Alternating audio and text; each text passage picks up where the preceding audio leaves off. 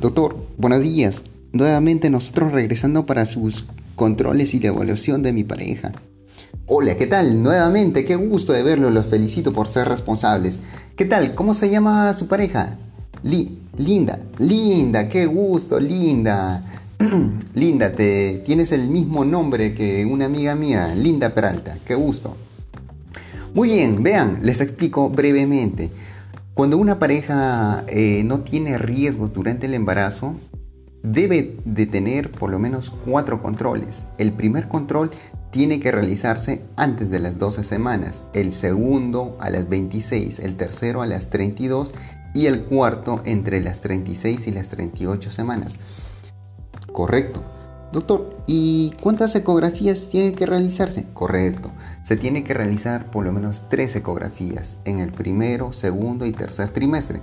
Eh, ¿Cuál es el objetivo? En el primer trimestre nosotros evaluamos la edad gestacional, la vitalidad y la ubicación. Puede ser que la ubicación sea dentro del útero, que es lo normal, o fuera del útero, como un embarazo ectópico, por ejemplo. En el segundo trimestre vamos a ver las malformaciones, malformaciones congénitas y las cromosomopatías. En la tercera evaluación vamos a ver el crecimiento, cómo está, puede estar asociado a un RCIU. Eh, lo primero que evaluamos eh, es la talla, que normalmente se ve, aparece, digamos, por decirlo así, a la semana 20, y lo segundo es el peso, que se evalúa a la semana 30. ¿Qué es lo que vamos a ver durante las evaluaciones posteriores? Vamos a estar reevaluando y viendo cómo está el hábito fetal, la actitud del feto. Normalmente es una actitud de flexión. ¿Cómo está la situación? ¿Cómo está la presentación? ¿Cómo está la posición? Doctor, doctor, ¿y qué es la situación? Vea, en términos simples, eh, la situación es una línea imaginaria que une entre el potito del bebé y la cabecita, tanto de, la madre y tanto del feto. Si las dos líneas del bebé y de la madre son paralelas, se dice que es, una situación longitudinal. Pero si la línea del bebé se cruza, forman, por decirlo así, se cruza con la línea de la madre, hablamos de una situación transversal. En cuanto a la presentación, la presentación es eh, qué parte del feto está en relación con la pelvis materna. Puede estar asociado la cabecita, si es la cabecita se llama cefálica, si son los piecitos se llama podálica y si es el hombro, de hombro. ¿Y la posición, doctor? Bueno, la posición es la relación que existe entre el dorso del bebé, ya sea, puede ser eh, que el dorso esté en el lado derecho o en el lado izquierdo. Entonces, Posición se habla del lado derecho o posición del lado izquierdo, ¿correcto? Eh, lo más frecuente en una situación, presentación y posición es situación longitudinal, presentación cefálica, posición izquierda, ¿sí? ¿Se entiende claro? Correcto. Muy bien. Ahora, eh, para determinar, realizar eh, el examen manual, ¿ya? El examen manual, nosotros nos basamos a, cuatro maniobras. a eso se llaman las maniobras de Leopold, que se evalúan a partir de la semana 26. Y estas cuatro son fundamentales que sí o sí hay que saber. La primera es determinar el fondo uterino. Eh, con esto vamos a determinar, eh, eh, vamos a tener la precisión de determinar la altura uterina. La segunda es la posición ya lo hemos mencionado, vamos a ver el dorso. La tercera, presentación o presentación, para que se recuerden, presentación, vemos el polo fetal, ¿verdad? El cuarto, el encajamiento. El encajamiento, hay que recordar que es el es cuando el diámetro biparietal está, se ubica entre las espinas ciáticas.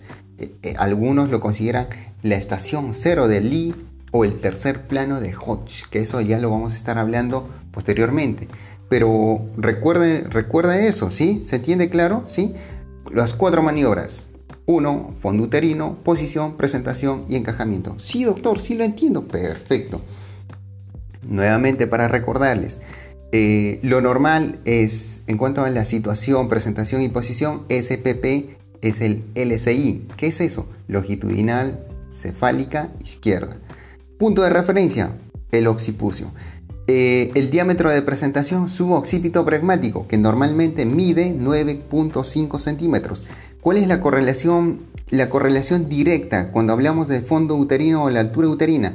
De acuerdo a la edad gestacional, es igual a la altura, a la altura uterina entre la semana 20 y la semana 34. Existen dos reglas, la regla de McDonald y la regla de Johnson. Recuerden, la regla de McDonald es para determinar la edad gestacional, que se determina con la altura uterina por 8 séptimos. A diferencia que la regla de Johnson determina el ponderado fetal, y eso es la altura uterina menos n por 150, todo eso por 155 más menos 100 gramos.